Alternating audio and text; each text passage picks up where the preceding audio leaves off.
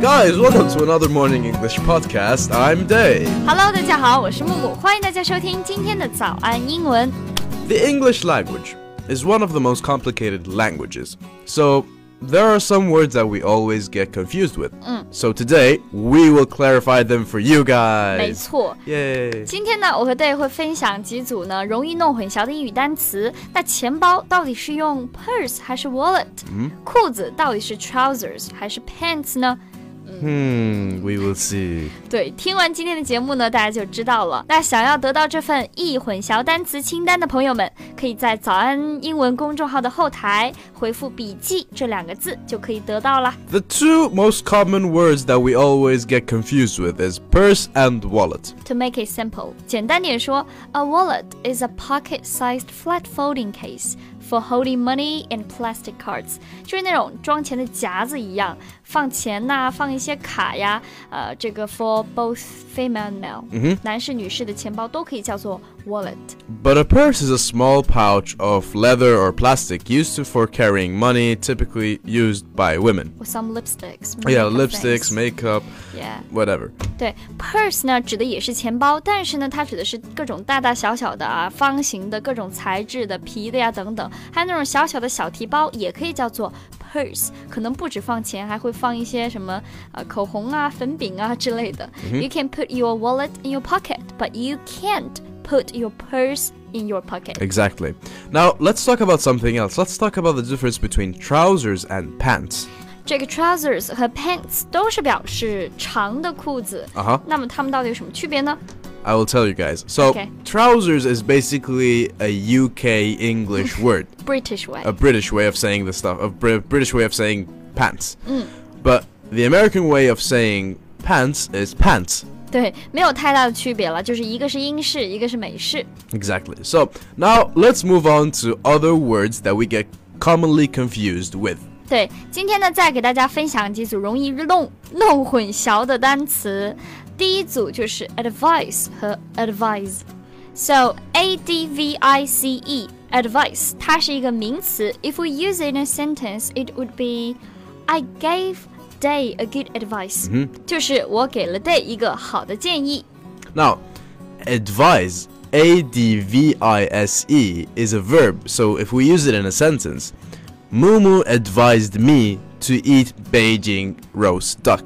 对，以 s e 结尾的这个地方的这个 advice，它是一个动词，表示建议某人做某件事情。比如说，啊、刚刚对造的这个句子，我建议他去吃北京烤鸭、a d v i s e d somebody to do something。 So that was the first confused two words. Now, what is the second? 第二组呢是 among 和 amongst。First, these two words have the same meaning，意思是一样的，but one of them is American English and the other one is British English. Exactly. So you can pick one to use。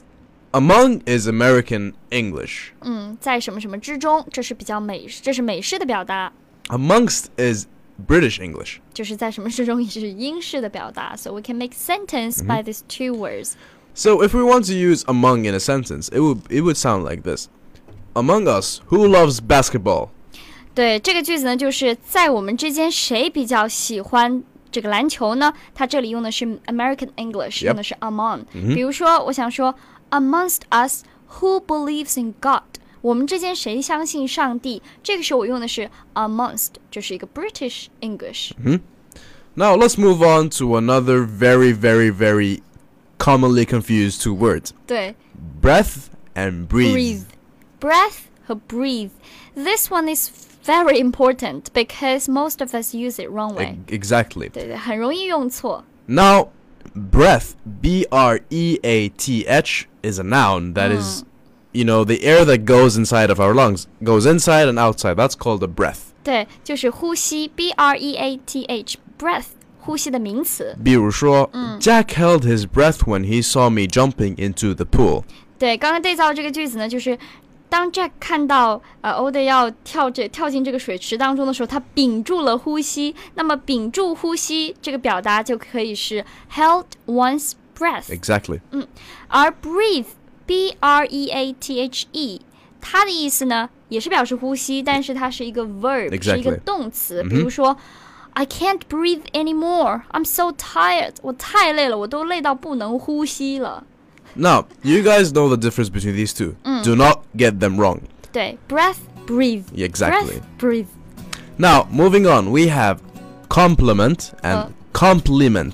Compliment. Actually, they sound like the same. Yeah, they sound the same, but this A little bit different. yeah, the spelling is Spelling different. is different. So, compliment, C O M P L E M E N T, is something that completes something else.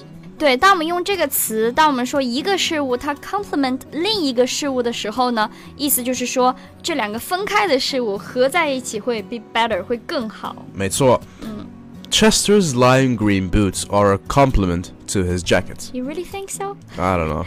刚刚对照了一个 这个句子，Chester 就是一个人，他的 lime green boots 就是青柠檬颜色的靴子，和他的 jacket 非常的搭配，就感觉使他的 jacket 变得更好看了。 Actually, lime green is one of my favorite colors. Really？ Yes, exactly. Like I love it.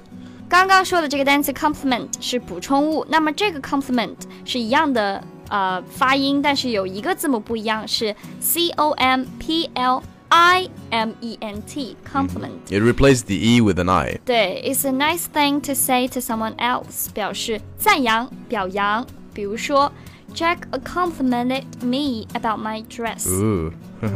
啊， Now moving on to the next and final two words that are getting confused always. We get confused with them. yes。 Empathy and sympathy. Empathy, E M P A T H Y, is the ability to understand other person's feelings. 就是呃，感性的人能够感受到他人的情感。比如说，我造个句子啊，我觉得 Day 他就是一个非常感性的人。Day is really empathetic。在这里呢，empathetic 它是一个形容词， but sympathy. Sympathy is a feeling of sorrow for someone else's suffering. 对，就是同情，S Y M P A T H Y，just、a little bit different。 Yeah, we we just with empathy and sympathy 一个是 E 开头，一个是 S Y 开头 Exactly. 其他都一样。 Exactly. Empathy, sympathy. Let it, let me give you guys an example on Yeah. sympathy. Mumu is such a nice person. I know, thank you. She's really sympathetic, but she's not humble. I don't think she's humble. 所以呢，刚刚对照的句子就是啊，觉得木木是一个非常好的人，然后呢，非常的有同情心。有同情心呢，就是 sympathetic；、感嗯性的呢，就是 empathetic。 All right, guys, we taught you guys a lot today with confusing words that all of us get confused with. Empathy, sympathy, compliment, Breathe and breath, breathe, breath, all of them. amongst。 hmm 所以呢，希望大家能够弄清楚这些单词。感谢大家收听我们今天的节目。如果你想更加系统的学习英文，欢迎加入我们的会员课程，了解详情，请微信搜索关注“早安英文”，回复“会员”两个字就可以了。 All right, thank you guys so much for listening. I'm Day. 我是木木，我们下期见啦， Bye. 拜拜